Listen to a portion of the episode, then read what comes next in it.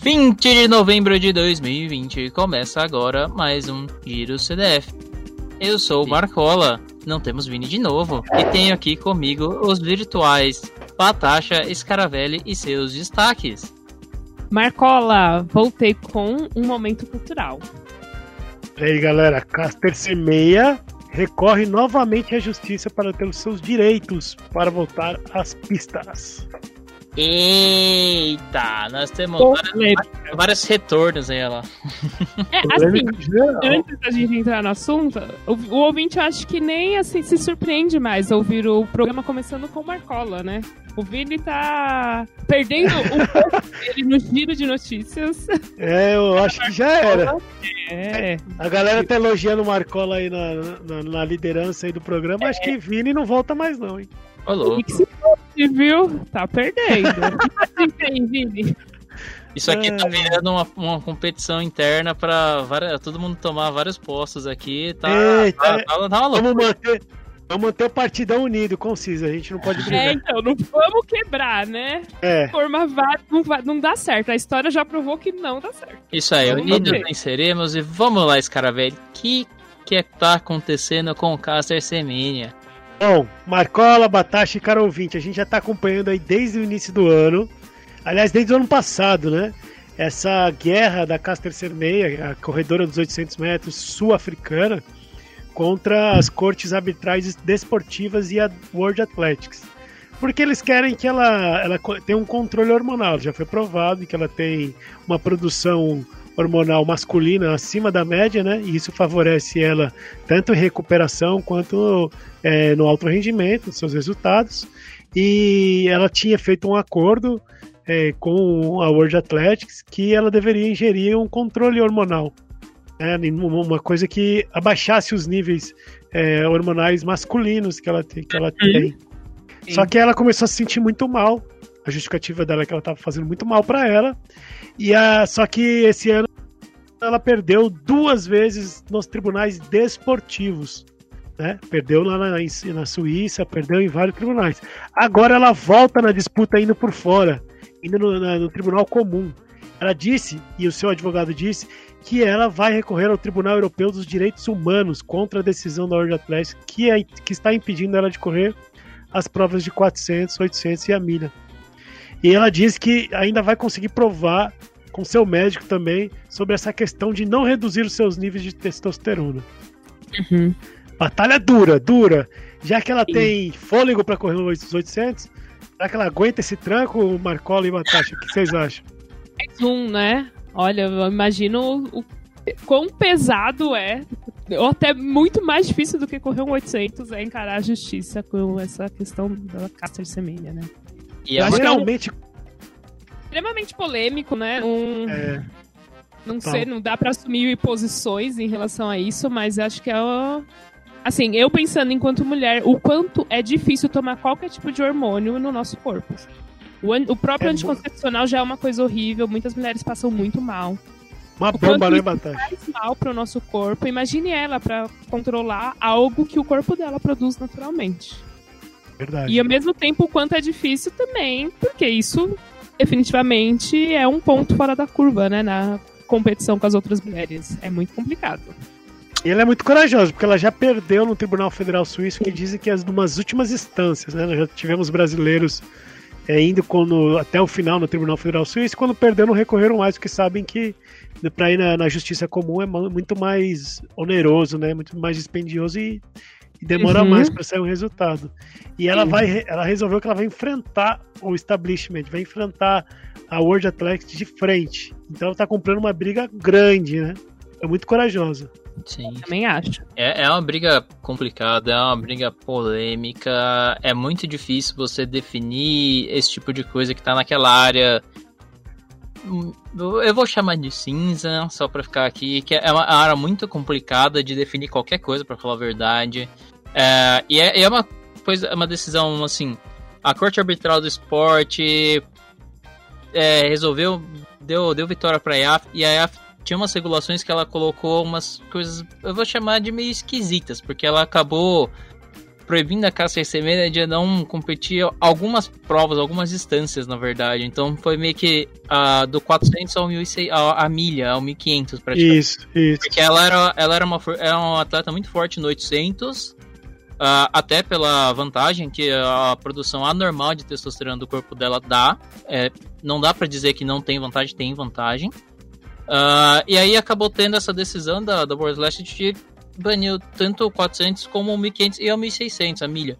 Que são as provas logo acima. E aí eu lembro que um pouco depois saiu essa decisão, um pouco no começo do ano, ela chegou a correr alguns 5 mil, alguns 3 mil, 5 mil até, com um certo sucesso até, nada super excelente, nada super elite, mas tempos bons, que com um pouco de treinamento muito fácil para ela conseguir se dar bem.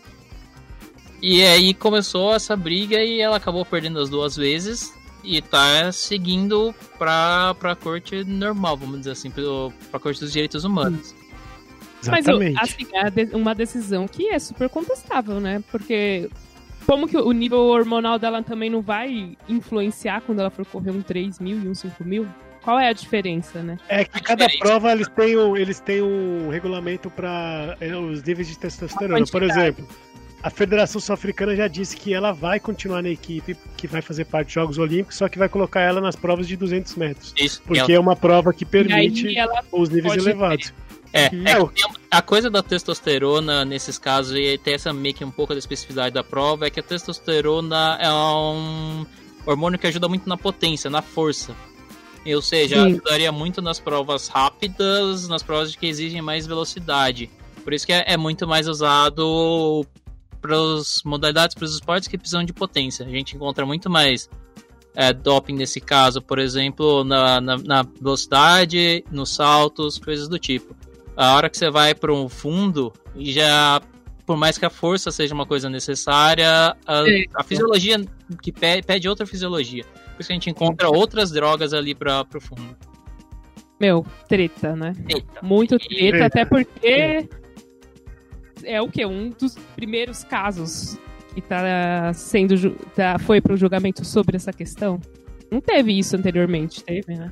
Acho que chegou a ter, debaixo dos panos, um julgamento sobre as atletas da Cortina de Ferro, né? Da China, uhum. da Algéria, a Algéria comunista e da Alemanha. Mas não, nada que fosse assim algo genuíno, né? Uma mulher que tem níveis de testosterona normal. Era conta da política da Guerra Fria. Agora, acho que ela é uma das, das primeiras, assim, não só de casos que são é, julgados, mas de quem vai enfrentar toda essa estrutura de frente. Ela tá, tá é... carregando bastante essa, essa briga. acho que também é Praticamente uma... sozinha, né? Isso. Porque a, a Federação Sul-Africana vai manter ela na equipe, mas não falou, compramos a sua briga, né?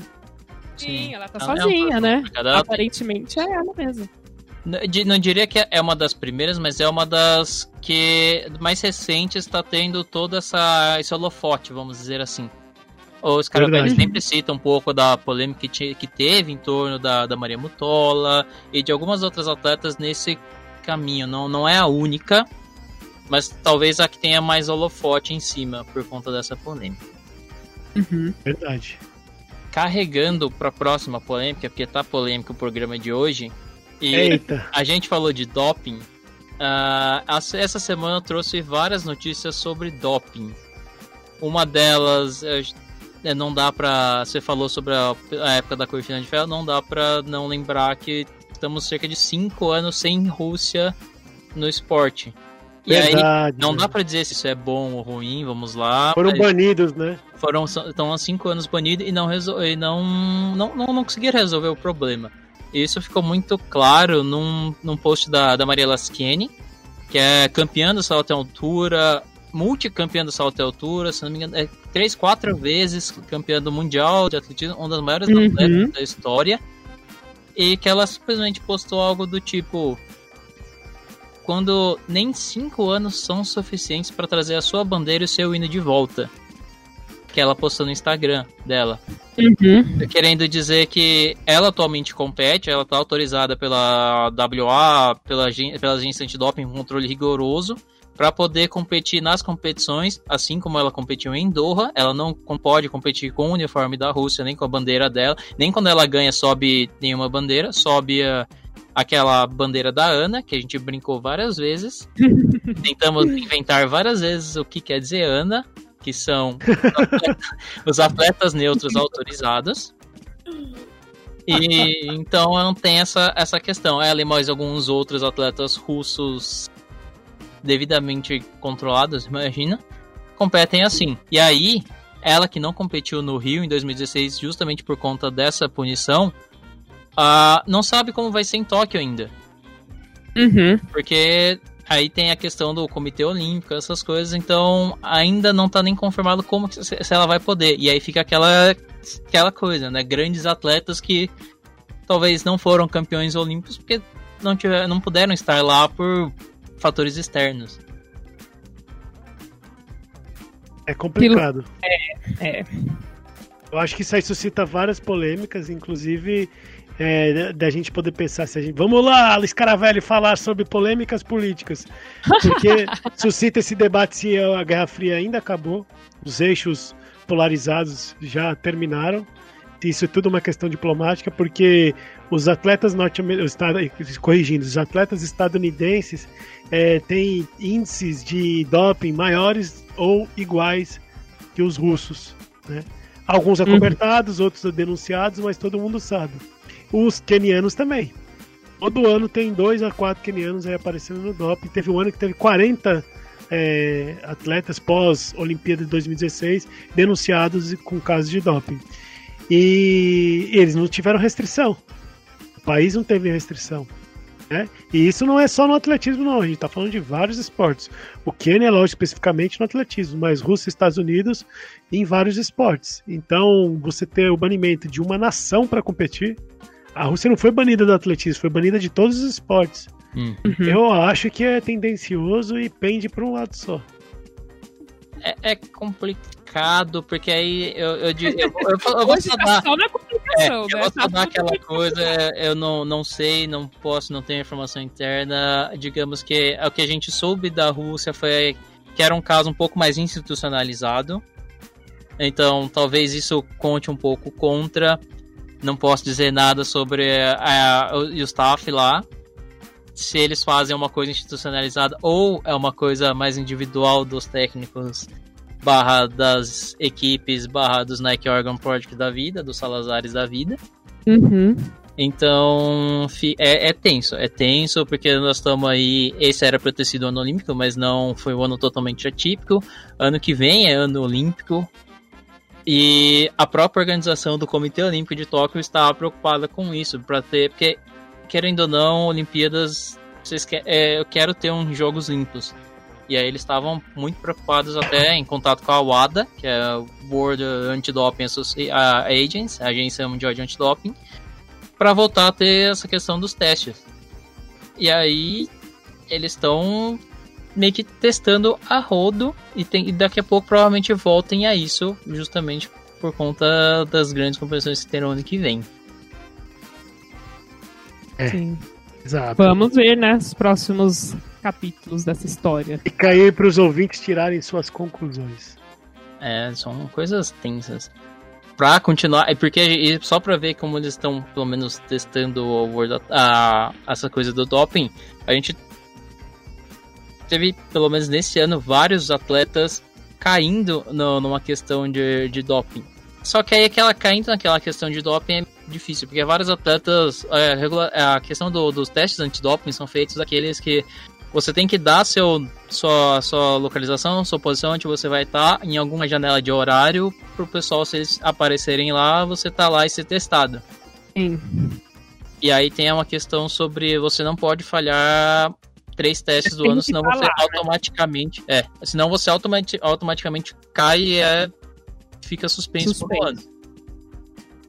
E nesse ano, cerca de nove grandes nomes, comparado com dois do ano anterior, foram pegos nisso daí. E nisso a gente pode dizer um Wilson Kipsang, maratonista, já foi World Record.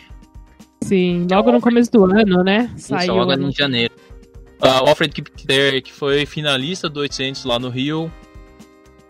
a Sal Aid Nasser, que foi campeão no 400 metros em Doha, o Christian Coleman, que foi campeão dos 100 metros também em Doha, acabou agora. E por último, saiu essa semana, que é o que traz o assunto pra gente também, que é o Elijah Manangoi, campeão do, do 1500 no Mundial de 2017. O último é o ritmo Cheruyo. Mas agora me diz, Marcola, quantos treinadores, dirigentes, cartolas caíram na malha do antidoping? É, Concordo. Um minuto de é, é, é Aí eu não, vou ser, eu não vou saber dizer, além de falar, sei lá, Alberto Salazar da vida pra você. Que também não caiu, né? É, ele tá... caiu aí. Mas foi um caiu ainda, né? Tá sendo investigado, né? Mas tá, tá se segurando ali. citou todos esses nomes, mas quem são os técnicos desses nomes, né? Eles não aparecem. Aparecem então, só os atletas. Aqui eu queria só dar uma crítica um pouco do outro lado, que é uma coisa que eu que o Nick Simmons, corredor do 800, finalista ali na, naquela prova maravilhosa do Rudish em 2012, ele tem o canalzinho uhum. dele, ele fala sobre isso que que para ele também, ele como atleta, olha que é uma coisa que ele, tipo, ele não, meio que não acredita como o pessoal pode falhar tanto assim. Aí entra um pouco da, talvez, da falta de profissionalismo tanto do atleta como da equipe em, em volta dele, deles não conseguirem se programar para estar e responder direitinho esses horários a essas regulações. Porque, querendo ou não, a vida deles é o esporte, o, a profissão deles é o esporte, e isso demonstra certo descaso com essas regras que regem ali. Eu não estou aqui para criticar as regras são boas ou não, mas que há essa crítica também para os atletas e a equipe em torno dos atletas falharem nesse quesito, porque essa questão de falhar os três testes não necessariamente quer dizer que você daria positivo. Não tô tirando que isso não é verdade, pode ser muito bem, você pode escapar, é melhor um teste perdido do que um teste positivo. Já, já li isso por aí. você pode escapar teste, você tem três ali que você pode escapar. Se você acha que vai dar positivo, você é melhor no teste perdido. É, Porém. mas a polícia, vai te, a polícia vai te abordar. Você foge, você tá dando a sua, a sua culpa, né? Na suspensão. Ah, sim. Mas eu, não é mais suspeito, isso. você já é culpado. Mas, digo, se você dá um depois um negativo, digamos que ajuda a limpar um pouco a sua barra, digamos assim. Numa... É, eu acho que não, é. É igual não ser, é não ser pego em flagrante, você depois se é, apresenta. É, mas você pode, você pode. Digo, você pode ser limpo depois, vamos lá. É. Na, na, na, na, eles podem considerar você melhorzinho, menos pior, vamos dizer assim. Ainda que a memória do povo é curta, né? É, então, é meio coisa. e aí entra que todos eles, a maioria deles, e é curioso, porque a maioria deles, todos eles falam que eles dão a, o testemunho de que eles estavam nos locais definidos que eles botaram lá e e teve, má, e teve, é, e teve má fé da agência antidoping. Por outro lado, o Manangoi, pelo menos, é o único que ele admite que ele falhou e não estava lá, teve erro com a equipe, algumas coisas do tipo. Então. Eu tô igual aquele pezinho do Didi Mocó fazendo aham, sim, balançando. Falhou, né? Houve má fé da agência. Aham. Eu estou, eu estou dizendo que os próprias pessoas mandaram como coisa. É. Dos atletas. que no caso, eu estava lendo algumas por aí, que no caso do Christian Coleman, os caras provam, comprovam com, com dados que de fato ele não estava onde ele falou que estaria, mas. Ele falou que estava. É. Enfim, aí é outra história. É, mas o, o Manangá e pelo menos ele vira e fala, olha, eu falhei, eu não estava lá. Ok, desculpa, vou ficar pensa. vou ficar atento da próxima, né? É. E aí tem aquela coisa, muito do pessoal que acaba acabaria sendo suspenso agora acaba perdendo ano que vem se não conseguir recorrer e virar o jogo. Acaba perdendo a Olimpíada, porque são um ano de suspensão. Alguns irão seis meses ou alguma coisa do tipo. Precisa ver o que é que vai dar no final, mas. E aí, só para terminar esse monólogo do Marcola sobre doping, que daria um programa inteiro sobre isso, o Scaravelli citou onde estão os técnicos, os agentes e toda essa galera em volta dos atletas. na questão do doping, o Senado americano passou uma lei antidoping, falta só ser assinado pelo atual presidente, não, o presidente eleito. uh, uma lei. O atual presidente será eterno, né? Nas palavras dele, praticamente. Vamos ver se ele vai aprovar. Stop the count. E quer ser eterno. ele, ele vai canetar, provavelmente. Uh, uma lei nominada de Rodchenkov, que é o nome do, do, daquele cara russo da agência da russa que estourou toda essa questão do doping russo na, na época. Foi documentado em Netflix por um documentário chamado Ícaro. Isso. Hum, sim. E aí eles passaram lá no Senado uma lei que de fato atinge todos os tech, toda a estrutura em volta dos atletas. Acaba não afetando os atletas, nem o, os atletas universitários. E isso de certa forma foi questionado pela, até pela UADA quando eles viram, porque eles acham até a legislação muito boa, muito positivas, mas algumas coisas, alguns pontos questionáveis na, na letra. E aí, só que por outro lado, é muito bom que ele pega todo o círculo em volta, então não fica só a ponta da ponta da, da, da corrente ali, como o elo fraco da corrente, como o Scaravelli costuma dizer. Uhum. É, os Estados Unidos está dando um avanço, porque é exatamente isso que tem que acontecer punir a parte mais alta da, da, da, das, das, escaladas é, infratoras, seja em qualquer meio. Isso é um exemplo para a sociedade como um todo, porque se a gente punir o usuário, de droga, a gente vai continuar punindo uma coisa que não vai ter solução, que é o que a, gente tem como exemplo teste aqui a cidade de São Paulo na Cracolândia. Não adianta ficar é, punindo o usuário, ele é uma pessoa adoecida. E assim, no, no esporte de alto rendimento, o atleta que está ali se utilizando do doping, seja por qualquer motivo, ele não é a pessoa que está se sendo utilizando. Tem alguma coisa por cima pressionando para que ele também utilize aquele doping. Então, a gente tem que ir na raiz do problema. Eu acho que é um avanço muito grande para se discutir políticas de combate é, à dopagem. Muito crítico. Sempre em cima. gostei, gostei. Cirúrgico, cirúrgico. Boa, boa. Preciso. Sexta-feira 13 já passou, mas eu tô ali cortando. Estamos na sexta-feira 20, isso que importa. E, nesse, e nesse caso. Ela, Marcola. Eu ia passar pra frente por outro assunto mar, é, que é, é paixão do Scaravelli, que é marcha. Temos alguma É, então, agora a gente vai puxar o saco do Scaravelli e colocar um notícias sobre marcha, assim, pra, ver, pra ele ficar feliz. Olha aí. Ou não tão feliz, né? Porque no dia 11 de novembro, infelizmente, faleceu um grande marchador espanhol chamado Jorge Lopart. Que ele ou Jopart, como o Marcola estava tentando me ensinar antes do programa começar. meu espanhol não, não, aquelas coisas, Marcola que é o poliglota do programa. Mas, infelizmente, ele faleceu de, com, devido a um ataque cardíaco. E ele é abriu a geração dos marchadores espanhóis, porque ele foi o primeiro medalhista olímpico espanhol e no atletismo, né? E consequentemente ele foi medalhista olímpico na marcha atlética. Então acho que é ele abriu as portas para os marchadores espanhóis que vieram logo em seguida.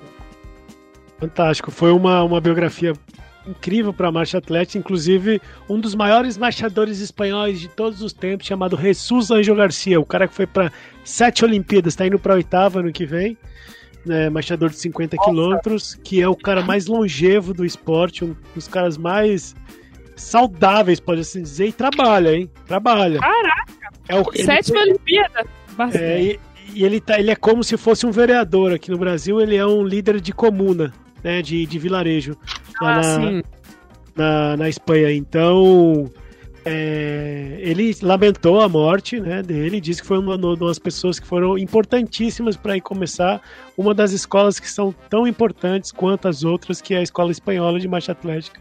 Tivemos vários campeões importantes. E ele é um deles, o Jesus Anjo Garcia. Sim. Certo. E o Jesus Ana Garcia que é um grande marchador de 50 e 20, se eu não me engano, é o recordista. É, os, os, Ele samba um pouquinho nos 20, mas nos 50 ele com ele tá acho que com 49 ou 50 anos, ele tá fazendo ali ainda 3 horas e 41, 42, ele faz de vez em quando, ele ainda chega perto disso, mas ele mantém 13 e 45 sempre, que é um tempo, meus amigos, abaixo do recorde brasileiro sul-americano. É isso, com 50, 50 anos. 51. 50 anos. 51, 51 né? pra você. 51, uma boa ideia. E é. tem uma, uma carreira lisa, lisa, competentíssimo. Um cara da paciência, que já foi pódio algumas vezes no passado, mas ele falou que a vida dele não importa para pódio, ele se sente feliz participando. E olha só, sete, cara é, sete Olimpíadas. O, o cara é marchador de Mundial de Atletismo desde 93 e tá em todas desde então. São 13 Mundiais de Atletismo, irmão. Exatamente, exatamente. Tem, tem ouvinte que não era nem nascido esse cara já tava marchando. Ah, eu, por exemplo. Acho que em 84 ele tava lá, 88. É, cara fantástico. Eu sou fãzaço dele. Mas enfim, esse espanhol que você. Fala o nome de novo, ô, ô, Natasha. É, do, do...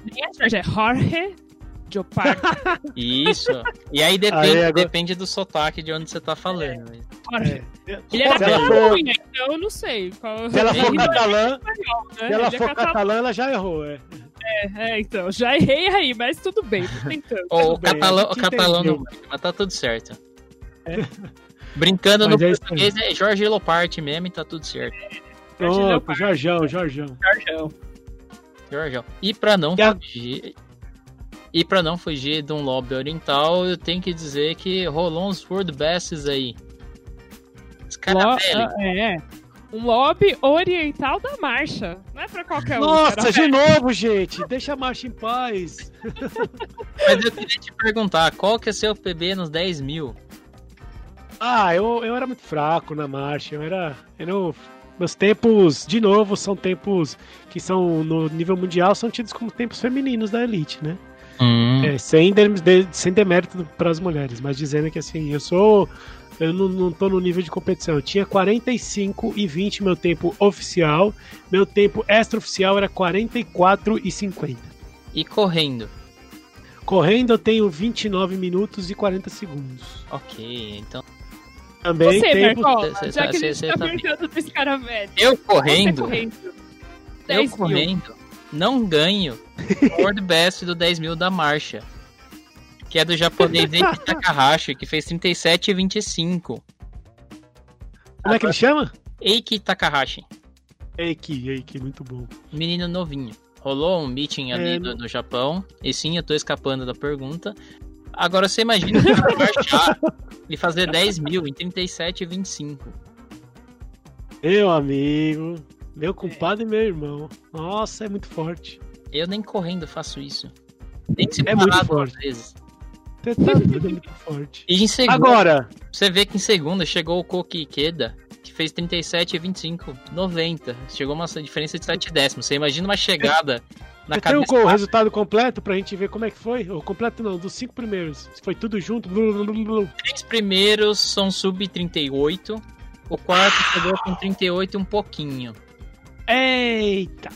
Eu acabei não anotando tudo certinho, mas é, lembro disso. Foi absurdo, porque se não me engano o recorde era 38 alguma coisinha, certo? Muito, muito. Os caras tiraram alguma coisa. um pouco do, do recorde. É, ele tirou bastante do. do... Agora. Aí, best word, né? O Japão é tido como assim, suspeitoso os resultados da marcha, porque a gente não sabe se a distância foi aferida, se, ou se é, eles pegaram bem na, na, na, qualidade técnica, né? Uma coisa que aconteceu com o México por muitos anos e eles ficaram no ostracismo justamente por conta disso. Eles não cuidavam da parte técnica, chegavam na competição, eram desclassificados, né? Uhum.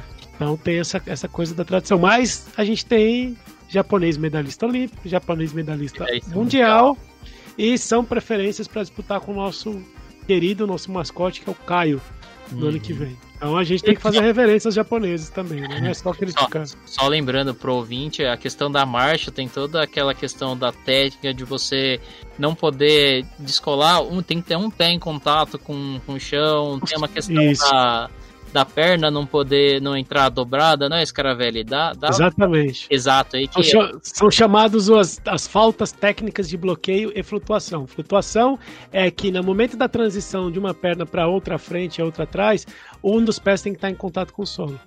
É a flutuação quando a gente está correndo, na normal, a uhum. biomecânica uhum. da corrida, a gente para poder fazer o um movimento pendular, a gente dobra a perna joga a outra perna para frente, então nesse movimento os dois pés saem do chão rapidamente.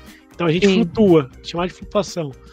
E na marcha não pode haver essa flutuação, nem porque a perna não pode fazer esse movimento pendular. A perna tem que estar sempre em contato com o solo e esticada no momento do contato com o solo. A perna só dobra quando ela já está lá atrás. Na frente, ela tem que estar esticada. Ela tem que entrar esticada.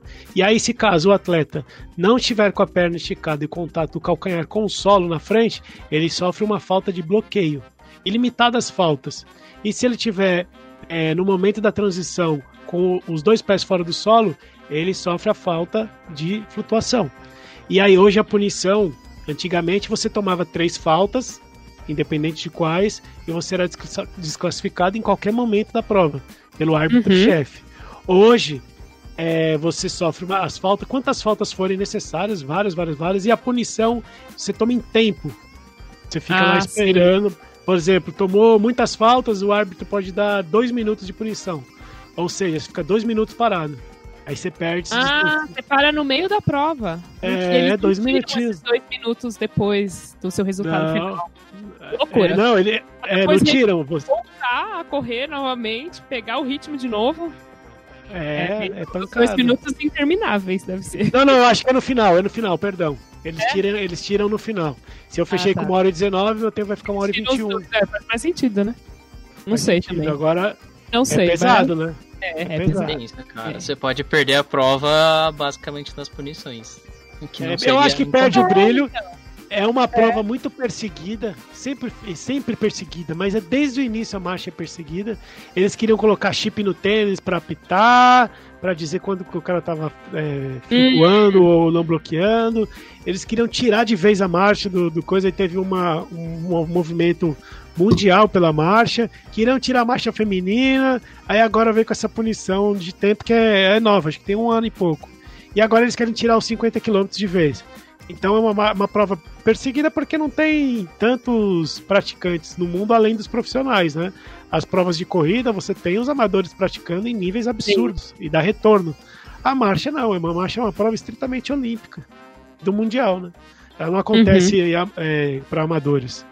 Então eles estão sempre perseguindo, mas sempre por questão de retorno de marketing de, e financeiro. Justo. A último comentário sobre isso é você já correu, ouvinte, já correu 18 e 20 nos 5 mil metros? Uau! Tem uns caras que faz marcha pra 18 e 20. é, pancada, viu? Então, pancada. dia que você for reclamar dos caras que tá lá rebolando, abre aspas aí, só pra tirar sarro, brincadeira. Pensa que tem uns caras que rebola mais rápido que você corre. Ó, eu, eu tinha 3 minutos acima, eu tinha 21 cravado, 2, 2 minutos e 40 acima desse tempo aí eu tenho que soar muito para ganhar dos Caravelli rebolando e eu correndo. Então. Ah, mas eu tava no auge, eu tava no auge, eu tava no auge. Hoje em dia eu não faço nem pra 40 ou 5. que o rebolar seja um comentário simplesmente carinhoso. É, ah, olha só, a comunidade não, não da é, marcha vai cobrar, é, hein? Não. A gente, comunidade a, da marcha vai cobrar. A gente conversou com o Caio. No nosso programa. A gente, a gente falou com o Caio, ele falou que agora ele já recebe certos comentários assim como um carinho, já não mais como só os caras zoando feio. Não, é, é, se o Caio falou, meu amigo, quem sou eu, né? Então tá tudo é. certo. Tá tudo certo, tá em casa. Ele é o embaixador da marcha, eu não posso falar nada. Por falar em comentário, Batacha, tem gente que ouve nosso programa, manda aí. Sim, a, a, gente fica muito feliz quando a gente recebe comentários sobre o sobre os programas que a gente tem Isso, disponibilizados semanalmente. E um dos comentários é, vieram do Instagram, o Paulo Olha Reis 4050, porque continuando com polêmicas, Semana passada a gente fez um programa super polêmica, que foi a questão das luzes e o quanto que elas podem influenciar ou não né, no desempenho do atleta. E aí o Paulo colocou um comentário que é muito legal, que eu vou ler para vocês. Ele colocou o seguinte: Cara, evolução, sempre vamos ter novas tecnologias. Muitos dizem, ah, isso tá ajudando o atleta, ah, aquilo tá ajudando o atleta. Sempre foi assim. Todas as novas tecnologias visam melhorar a performance dos atletas. Ou queriam que os atletas continuassem a correr em pistas como a, dos, a de 100 anos atrás, com calçados iguais a 100 anos atrás. Usavam roupas pesadonas, como aquelas golas e cordinhas. Gente, tudo evolui e no esporte não será diferente. Sinceramente, eu gosto dessa evolução.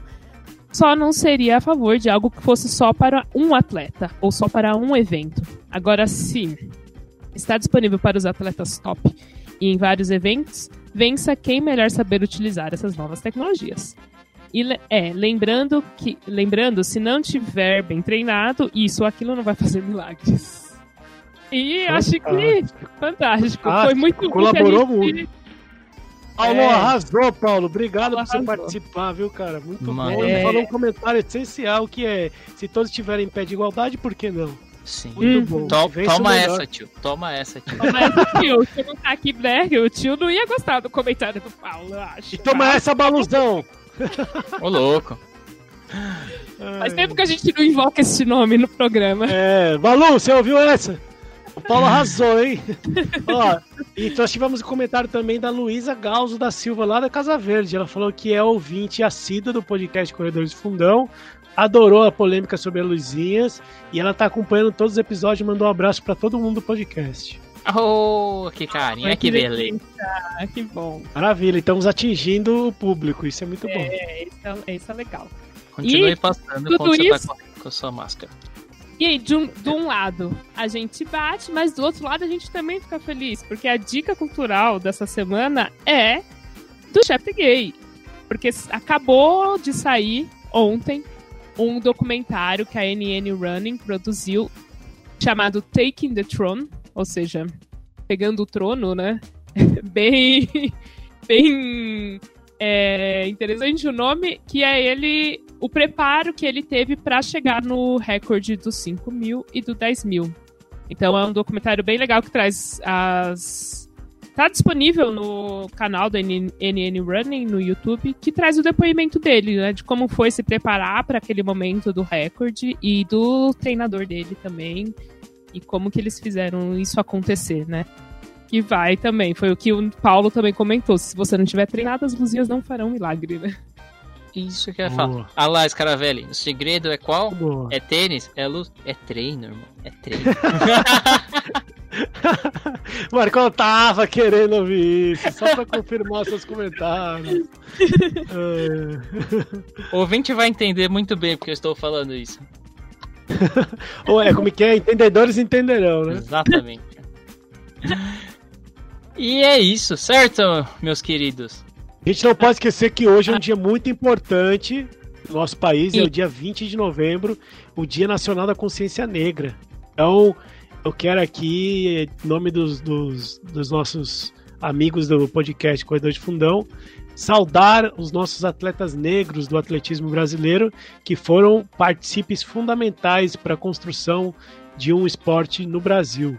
Sem eles, nós não seríamos nada hoje. Os caminhos abertos para eles, nós não estaremos aqui comentando sequer qualquer coisa. Então, quero lembrar ah, aqui da Aida dos Santos.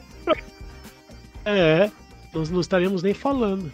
Aida dos Santos, que é uma, uma das mulheres negras, primeiras mulheres negras a saltarem e a participarem em Jogos Olímpicos sozinha, sem treinador ao lado, foi para Tóquio.